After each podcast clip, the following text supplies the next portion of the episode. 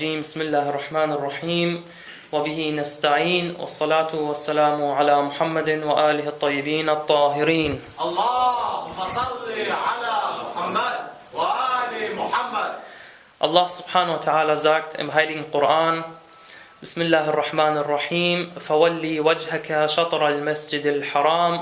وحيثما كنتم فولوا وجوهكم شطره. صدق الله العلي العظيم. Wende also dein Gesicht in Richtung der heiligen Moschee und wo immer ihr seid, wendet euer Gesicht in ihre Richtung. Wir haben in den letzten drei Lektionen über die Gebetszeit gesprochen und wir haben dieses Thema ausführlich formuliert. Wir haben gesagt, dass der Heilige Koran drei Gebetszeiten, für fü- drei Gebetszeiten erläutert für fünf Gebete. Bismillah ar-Rahman ar-Rahim. Aqim as-salata liduluk ash-shamsi ila ghasaq al-layli wa Qur'an al-Fajr. Inna Qur'an al-Fajr kana mashhuda. Das heißt, der Koran setzt uns drei Zeiten für fünf Gebete und wir haben diese Zeiten allesamt definiert. Wir haben gesagt, die Zeit des Mittags- und Nachmittagsgebets fängt mit Dulukus Shems an, also mit dem Neigen der Sonne und endet mit dem Sonnenuntergang. Und wir haben zwei Begriffe kennengelernt, nämlich einen Begriff für den Sonnenuntergang und einen Begriff für das Verschwinden der östlichen Röte. Was war der Begriff für den Sonnenuntergang? Wer kann sich daran erinnern? Kann sich jemand daran erinnern, was der Begriff für den Sonnenuntergang war? Ghurub Shams, Ahsant, richtig. Ghurub Shams bezeichnet den Zeitpunkt des Sonnenuntergangs. Und der Zeitpunkt des Verschwindens der östlichen Röte bezeichnet man als Maghrib Shams, sehr gut. Und mit dem Verschwinden der östlichen Röte beginnt die Zeit des Abend- und Nachtgebets. Und diese Zeit geht bis zur religiösen Mitternacht, wie wir erläutert haben. Und wir haben auch gesagt, dass derjenige, der einen Grund vorweisen, vorweisen kann, dass diese Zeit sich für ihn verlängert bis zur Morgendämmerung. Und wir haben gesagt, dass mit der wahrhaftigen Morgendämmerung das Morgengebet beginnt und bis zum Sonnenaufgang geht. Das waren die Zeiten, wie wir sie definiert haben. Dann haben wir natürlich über die bevorzugten Zeiten der einzelnen Gebete gesprochen. Wir haben über die bevorzugten Zeiten der Nafila-Gebete ausführlich gesprochen und diese alle erläutert. Und in der letzten Lektion haben wir uns dann verschiedenen Regularien und allgemeinen Urteilen gewidmet, wie beispielsweise, was machen wir, wenn wir nach dem Gebet festgestellt haben, dass das Gebet nicht in seiner Zeit war. Ja, wir denken, die Zeit des Gebets ist bereits herangebrochen, wir beten, aber als wir mit dem Gebet fertig wurden, haben wir gesehen, die Zeit ist doch nicht, war doch nicht herangebrochen. Und das Gebet war komplett außerhalb der Zeit. Da haben wir gesagt, dieses Gebet ist komplett ungültig und muss wiederholt werden. Genau das gleiche gilt auch bei Zweifel. Im, äh, Zweifel, ob man, wenn man Zweifel hat, ob das äh, Gebet in seiner Zeit war oder nicht, dann ist dieses Gebet ebenfalls als ungültig zu betrachten. Ja, wir haben gesagt, derjenige, der das Gebet beginnt mit dem Wissen, dass die Zeit herangebrochen ist, aber während dem Gebet feststellt, dass die Zeit jetzt erst herangebrochen ist, also währenddem er betet, dann haben wir gesagt, dieses Gebet ist als gültig zu betrachten und er kann das Gebet ganz normal zu Ende beten. Dann haben wir noch gesagt, dass derjenige, der das Nachmittagsgebet betet, mit dem Wissen, dass er das Mittagsgebet schon verrichtet hat, wer kann sich erinnern, was wir da machen müssen? Wenn wir jetzt das Nachmittagsgebet beten und währenddem ich das Nachmittagsgebet bete, fällt mir ein, ich habe das Mittagsgebet noch nicht gebetet. kannst deine Niere noch ändern. Genau, man verändert seine Absicht und sagt, dass man das Mittagsgebet verrichtet und dann ist das Gebet als Mittagsgebet zu bezeichnen. Was ist aber, wenn man aus Vergesslichkeit das Nachmittagsgebet gebetet hat und nach dem Gebet herausgefunden hat, dass man das Mittagsgebet noch nicht verrichtet hat? Also man findet es nach dem Gebet heraus. Was muss man dann machen? Wer kann sich erinnern? Dann haben wir gesagt, wenn das aus Vergesslichkeit passiert ist, dann betet er nur das Mittagsgebet und das Nachmittagsgebet ist als gültig zu betrachten. Aber wir haben auch gleichzeitig gesagt, derjenige, der absichtlich das Nachmittagsgebet zuerst betet, dieses Gebet ist dann ungültig. Wieso? Weil er es absichtlich vorgezogen hat. Die Reihenfolge muss bewahrt bleiben In den Überlieferungen haben wir gesehen, dass gesagt wurde, إذا زالت الشمس دخل وقت الصلاتين إلا أن هذه قبل هذه Wenn die Sonne sich neigt, dann tritt die Zeit der beiden Gebete ein, außer dass das Mittagsgebet vor dem Nachmittagsgebet zu verrichten ist. Das gleiche gilt für das Abend- und Nachtgebet. Aber da gibt es eine Ausnahme oder eine Spezialität, auf die man achten muss. Nämlich, wenn wir beispielsweise das Nachtgebet verrichten und während dem Nachtgebet fällt uns auf, dass wir das Abendgebet noch nicht verrichtet haben. Was kann man dann machen? Genau, da heißt es wieder die Nähe ändern. Aber was passiert, wenn ich schon in der vierten Rak'a des Nachtgebets bin, kann ich da, kann ich da die Nähe ändern, um das Maghrib-Gebet zu verrichten? Da haben wir gesagt, dies ist nicht möglich. Das Gebet ist in dem Fall ungültig, wenn er die vierte Rak'a, also die vierte Verbeugung schon gemacht hat, weil er damit eine Säule des Gebets hinzugefügt hat und damit ist das Gebet in dem Fall ungültig. Ja, falls er ein Vierergebet nachzuholen hat, von gestern, vorgestern, vor zehn Jahren, kann er die Absicht so ändern, dass dieses Gebet für damals gelten soll und dann ist das Gebet auch problematisch. Aber er muss dann das Abendgebet beten und anschließend das äh, nach, nach Nachtgebet genau nochmal verrichten. Und wir haben noch eine sehr wichtige Frage letztens geklärt. Und wer die jetzt beantworten kann, der ist sehr klug, nämlich, wie betet der Mensch auf anderen Planeten? Das haben wir auch letztes Mal geklärt. wer kann sich noch an die Antwort erinnern? Nämlich, er ist verpflichtet, alle 24 Stunden die fünf Pflichtgebete zu verrichten. Ja, auch solche Fragen liest man natürlich in den religiösen Rechtswerken der Gelehrten und da sieht man, dass die Gelehrten sich wirklich mit jeder verschiedenen Frage auseinandersetzen, egal äh, wie sie denn lautet. Fragen machen wir später. So, nachdem wir nun die Gebetszeiten geklärt haben und wir wissen, wenn der Mensch beten möchte, dann muss er verschiedene Bedingungen erfüllen. Wie beispielsweise der Mensch muss rituell rein sein, seine Kleidung muss rein sein, sein Körper muss rein sein. Ähm, der Ort, wo er betet, da gibt es auch nochmal eine ausführliche Diskussion darüber, was, wie, was denn der Ort für, die, für Bedingungen erfüllen muss, damit das Beten an diesem Ort richtig ist. Darüber werden wir auch noch reden. Oder aber die Gebetszeiten, wie wir schon gesagt haben, nämlich die Zeit des Gebets muss eingetroffen sein, damit er das Gebet verrichten kann. Und eine weitere Bedingung ist die Qibla, also die Gebetsrichtung. Derjenige, der beten möchte, der muss sich in Gebetsrichtung stellen und das Gebet in Richtung der Kaaba verrichten. Und die Qibla bezeichnet im Allgemeinen zunächst grob im Arabischen eine Richtung allgemein. Aber im islamischen Kontext versteht man natürlich darunter die Gebetsrichtung, also die Richtung, äh, ja, also die Richtung äh, in Kaaba. Aber die Gebetsrichtung war nicht immer die Kaaba. Das heißt, der Prophet sallallahu alaihi wa hat damals mit seinen Gefährten nicht immer, nicht erstmal nicht in Richtung Kaaba gebetet, sondern in Richtung, wer weiß es?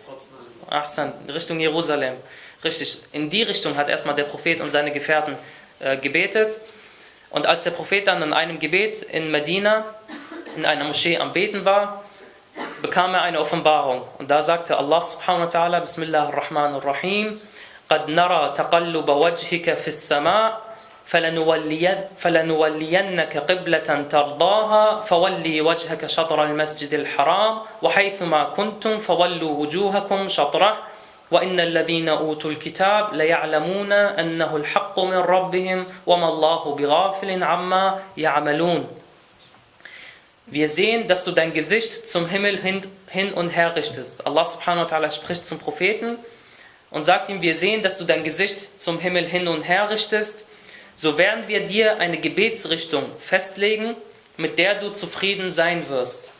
Wende also dein Gesicht in Richtung der heiligen Moschee. Und hier kam die Gebetsrichtung der Wechsel. Nämlich, jetzt betet man nicht mehr in Richtung Jerusalem, sondern zur heiligen Moschee, also zur Kaaba. Und wo immer ihr seid, wendet euer Gesicht in ihre Richtung. Diejenigen, denen das Buch zugekommen ist, wissen bestimmt, dass es die Wahrheit von ihrem Herrn ist und Gott lässt nicht unbeachtet, was sie tun. Und da sich der Prophet mitten im Gemeinschaftsgebet befunden hat und dieser Vers herabkam, stand er also von der einen Ecke auf, ging komplett zur anderen Ecke, 180 Grad, und hat dann dort sein Gebet fortgesetzt. Und dieser Vers kam nach manchen Überlieferungen im zweiten Jahr nach der Hijra am 18. Muharram auf den Propheten sallallahu alaihi nieder und nach manchen Überlieferungen am 14. Rajab. Und diese Moschee, wo dieses Ereignis stattfand, gibt es noch heute in Medina, nämlich Masjidul Qiblatain. Und dort sieht man, dass es zwei Mihrab, also zwei Gebetsnischen gibt. Und das zeigt, dass zum einen äh, die Gebetsrichtung erstmal in Richtung Jerusalem war und dann anschließend zur Kaaba geändert wurde. Die Qibla spielt aber nicht nur für die Gebetsrichtung eine Rolle, sondern auch für andere Sachen. Wem fällt da spontan direkt was ein? Wofür die Gebetsrichtung eine Rolle spielt, wofür man diese braucht? Bitte? Außer Dua al-Hajjah, äh, verpflichtende Angelegenheit. Beispielsweise das Schlachten. Das Schlachten von Tieren, damit wir diese essen, eine Voraussetzung ist, dass sie in Richtung Qibla gelegt werden müssen und dann erst geschlachtet werden. Eine andere, ähm, eine andere Möglichkeit ist noch, die, dass die Toten in Richtung Qibla beerdigt werden müssen. Das ist auch eine Sache, wo man die Qibla natürlich wissen muss. Nämlich, wenn der Tote verstirbt, wird er auf seiner rechten Seite gelegt und sein Gesicht muss Richtung der Qibla zeigen. Und natürlich die Kaaba zur, zur Pilgerfahrt, also zur Hajj, da muss man natürlich auch wissen, wo sich die Kaaba befindet. Die Gebetsrichtung bezeichnet nicht nur das, nicht das Gebäude an sich. Das heißt, nehmen wir an, billah, die Kaaba wird durch einen Krieg zerstört. Heißt es dann, dass wir nicht beten müssen? Nein, wir beten in Richtung da, wo die Kaaba ist. Das heißt, die Gebetsrichtung ist der Ort, wo die Kaaba sich befindet und nicht direkt die Kaaba, das Gebäude an sich mit dem Beweis, dass wenn die Kaaba oder das Gebäude, äh, das Gebäude vernichtet wird, dass wir uns dennoch in diese Richtung äh, zuwenden müssen und in diese Richtung beten müssen. Die Kaaba kann nicht zerstört werden. Sie wurde, sie wurde schon öfters zerstört und wieder aufgebaut. Das äh, haben wir schon in der Geschichte der Muslime schon öfters gesehen. Aber inshallah wird es nicht mehr passieren. Jedenfalls nun gibt es mehrere Möglichkeiten, die Gebetsrichtung zu ermitteln. Wenn man natürlich in Mekka ist, in der Kaaba, im Masjid al-Haram, da sieht man die Kaaba direkt vor sich und dann kann man direkt beten, das ist kein Problem. Aber schwieriger wird es, wenn man weiter entfernt von der Kaaba ist, wie beispielsweise wie hier in Europa, in Amerika, in Australien. Wie ermittelt man da die Gebetsrichtung am besten? Und zwar gibt es da verschiedene Möglichkeiten. Die Gelehrte haben in ihren religiösen Rechtswerken verschiedene Möglichkeiten aufgezählt, wie man die Gebetsrichtung ermittelt. Beispiel oder wie man zur Gewissheit bekommt, dass diese Richtung äh, die Richtung zur Kaaba ist. Ein Beispiel, wir kommen in die Moschee rein, sehen, dass die hier zum Beispiel die Teppiche oder der Mihrab in diese Richtung zeigt, also können wir schon mal sicher sein, dass die Gebetsrichtung in diese Richtung ist. Denn wir sagen, derjenige, der die Moschee gebaut hat, der wird sich schon darum gekümmert haben, dass die Gebetsrichtung richtig ist. Das heißt, in dem Fall muss man jetzt sich selber nachforschen und schauen, äh, seinen Kompass äh, rausholen, nochmal schauen, ob diese Richtung wirklich ist. Man sagt, man kann darauf vertrauen, dass in einer Moschee die Gebetsrichtung richtig ist und dann hätte sich das Problem schon gelöst. Das wäre die eine Möglichkeit. Die zweite Möglichkeit haben wir vorhin schon angesprochen, nämlich die Gräber der Muslime. Man kann anhand eines Friedhofes, wo Muslime begraben sind, auch schauen, wo die Gebetsrichtung ist. Denn wir haben gesagt, ihre, sie müssen ja so begraben werden, dass sie in Richtung Qibla äh, zeigen. Und in dem Fall können wir sehen, dass äh, die Gebetsrichtung dann in diese oder jene Richtung ist. Oder aber vertrauenswürdige Leute, die einen bezeugen und sagen, in diese Richtung ist die Qibla. Damit ist es für uns auch ausreichend, in diese Richtung zu beten und man hat seine Pflicht in dem Fall erfüllt. Oder aber der Kompass. Beziehungsweise heutzutage hat jeder auf seinem Smartphone bestimmte Apps, womit er diese Gebetsrichtung ermitteln kann. Wenn man äh, die Gewissheit hat, dass der Kompass oder diese bestimmten Apps dazu führen, dass man die richtige Gebetsrichtung ermittelt und zu der richtigen Gebetsrichtung kommt und diese auch mal geprüft hat, dann ist auch das ausreichend für einen, äh, das Gebet in diese Richtung zu verrichten. Und hier sagen die Gelehrte, und darüber gibt es Überlieferungen, die dies bestätigen, dass man starke Anstrengungen auf sich nehmen muss, um die Gebetsrichtung zu ermitteln. Das heißt, wenn jetzt beispielsweise jemand äh, beten muss, die Zeit ist eng, und er kommt, sagt, ach, ich weiß jetzt nicht, wo die Richtung ist, ich bete einfach mal in die Richtung. So leicht kann man sich das nicht machen. Man muss erstmal schauen, gibt es hier irgendwo in der Nähe Moschee? Ich frage mal, äh, ob es hier vielleicht irgendwo, oder ich rufe jemanden an und sage ihm, kannst du mir bei Google Maps rausfinden, wie man da die Richtung beten muss. Das heißt, man muss schon leichte Anstrengungen auf sich nehmen.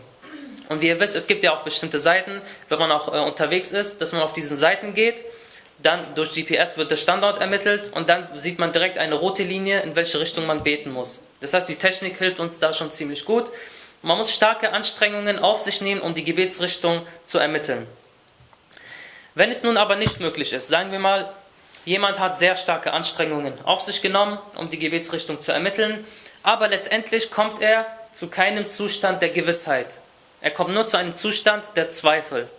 Er sagt, ja, ich bin mir nicht hundertprozentig sicher, dass die Gebetsrichtung in die Richtung ist, aber ich denke schon wegen diesen und diesen Indizien. Dann ist es für ihn schon ausreichend, in diese Richtung zu beten, wo er nur Zweifel hat, beziehungsweise nur eine Vermutung hat, dass es die Gebetsrichtung ist.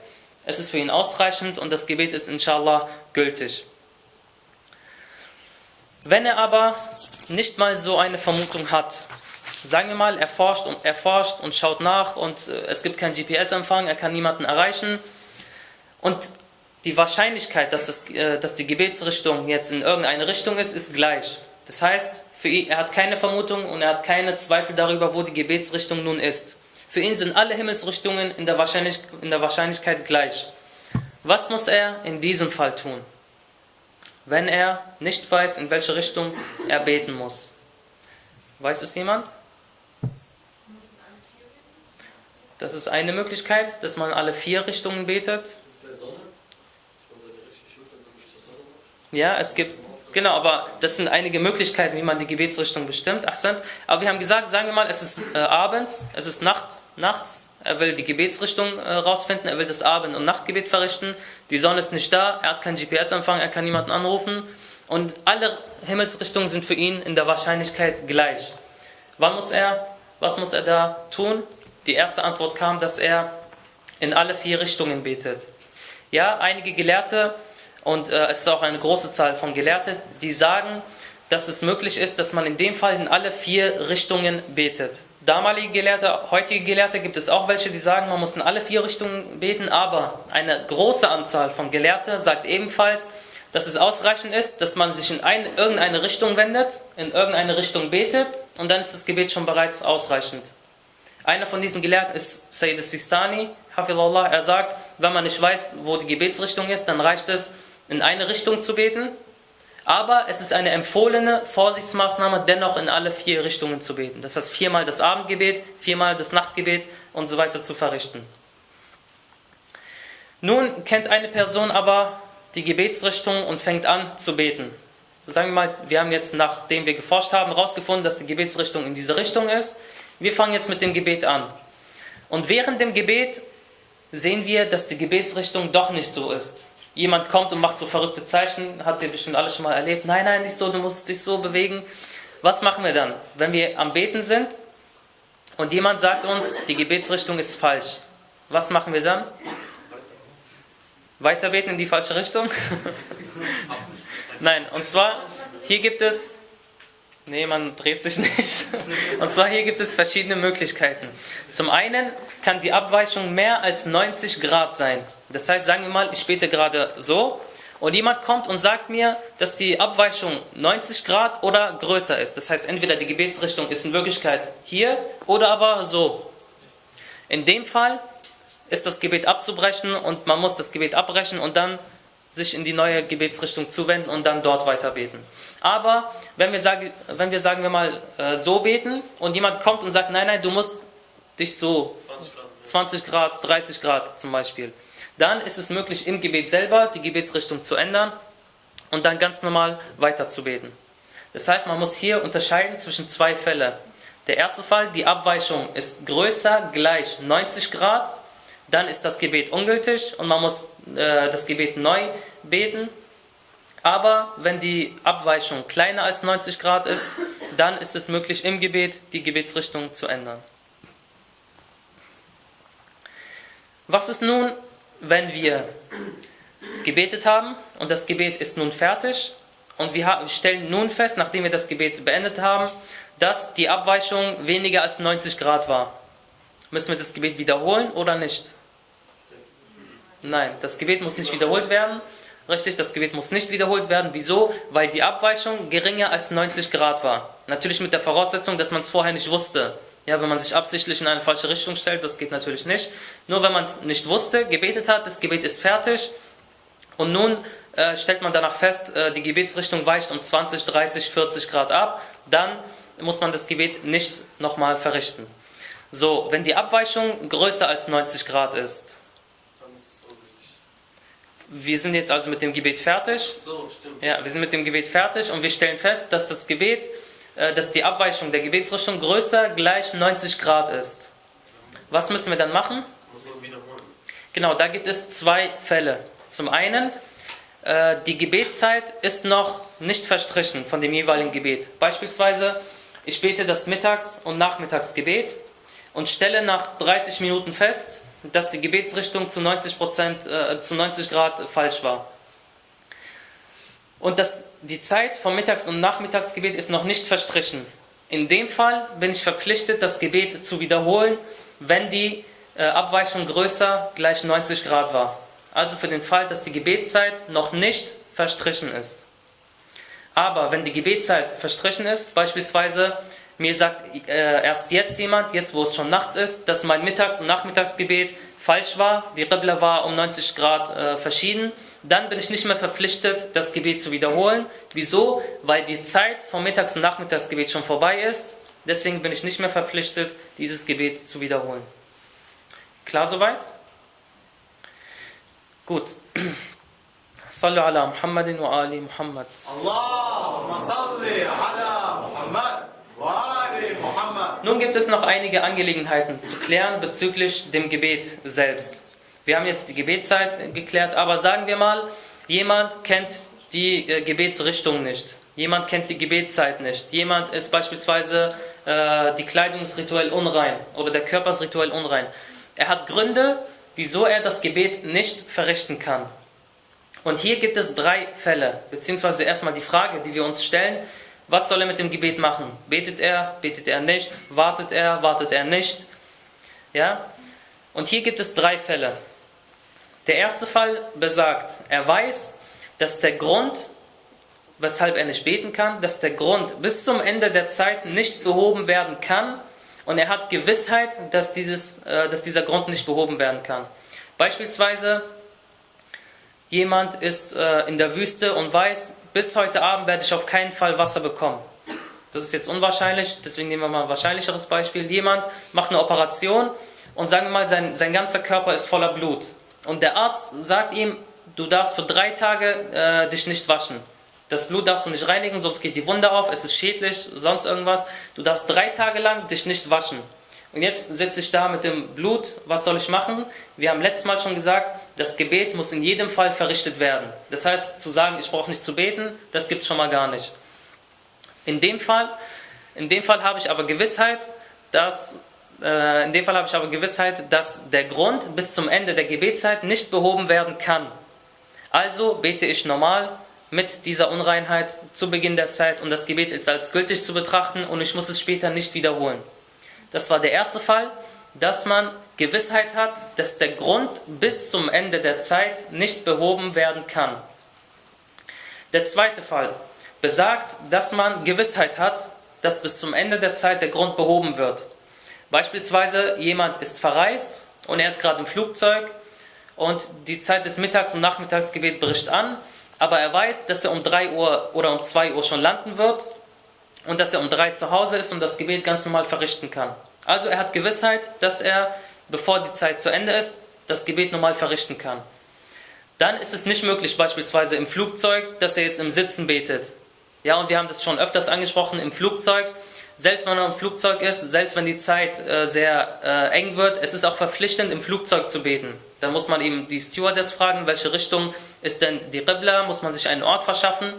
Aber wenn wir, sagen wir mal, die, äh, ja, der Pilot erlaubt es nicht, dass jemand aufsteht wegen Turbulenzen und er wäre gezwungen, im Sitzen zu beten, dann ist es ihm nicht gestattet, im Sitzen zu beten, obwohl er weiß, dass der Grund bis zum Ende der Zeit behoben wird.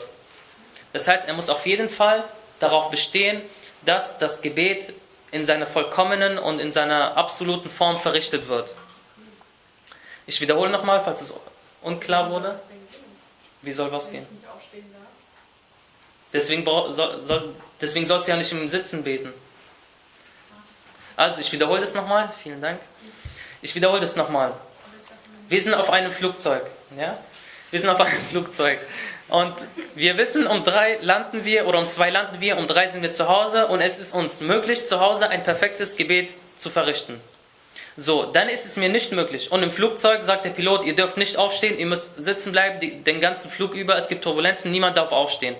dann darf ich jetzt nicht kommen und im Sitzen das Gebet verrichten. Obwohl ich weiß, bis zum Ende der Zeit wird dieser Grund behoben sein. Ich werde ein Gebet im Stehen verrichten können. Deswegen ist es mir nicht möglich, im Flugzeug im Sitzen zu beten. Wieso? Weil der Grund behoben wird und ich nach einigen Stunden zu Hause bin und dort kann ich im Stehen beten. Das heißt, in dem Fall ist es nicht möglich. Ja, es gibt die Möglichkeit, dass er im Sitzen betet, aber wenn er dann zu Hause ist, wenn er zum Beispiel sagt, okay, die Turbulenzen sind so stark, vielleicht stürzt das Flugzeug ab und ich bin tot, dann äh, soll er natürlich im, äh, im Sitzen beten, aber wenn er zu Hause ist, muss er dieses Gebet nachholen. Nämlich in Form, in absoluter und perfekter Form. Wieso? Weil der Grund innerhalb der Zeit behoben wurde. Okay? Jetzt gibt es noch einen dritten Fall, nämlich man hat Zweifel darüber. Wird denn der Grund nun behoben oder nicht? Werde ich nun bis zum Ende der Zeit Wasser bekommen oder nicht? Werde ich bis zum Ende der Zeit meine Kleidung, meinen Körper waschen können oder nicht? In dem Fall gibt es ebenfalls zwei Möglichkeiten. Entweder er betet zu Beginn der Zeit, und wir haben gesagt, zu Beginn der Zeit zu beten ist am vorzüglichsten. Entweder er betet zu Beginn der Zeit, und wenn der Grund bis zum Ende der Zeit behoben wird, dann betet er ein richtiges und normales Gebet. Also wie jetzt im Beispiel am Flugzeug. Dann betet er ein vollkommenes und normales Gebet. Wird aber der Grund bis zum Ende der Zeit nicht behoben, dann ist das Gebet als gültig zu betrachten, was er im Zustand der Unreinheit, im Tayammum, also ohne Wasser verrichtet hat und so weiter. In diesem Fall ist dieses Gebet korrekt und er muss es nicht wiederholen. Ja, also ich wiederhole, wenn man Zweifel darüber hat, ob der Grund behoben wird oder nicht, dann betet man in dem Zustand der beispielsweise Unreinheit ohne Wasser und so weiter. Falls der Grund am Ende doch behoben wird, dann wiederholt man das Gebet in seiner richtigen und korrekten Form.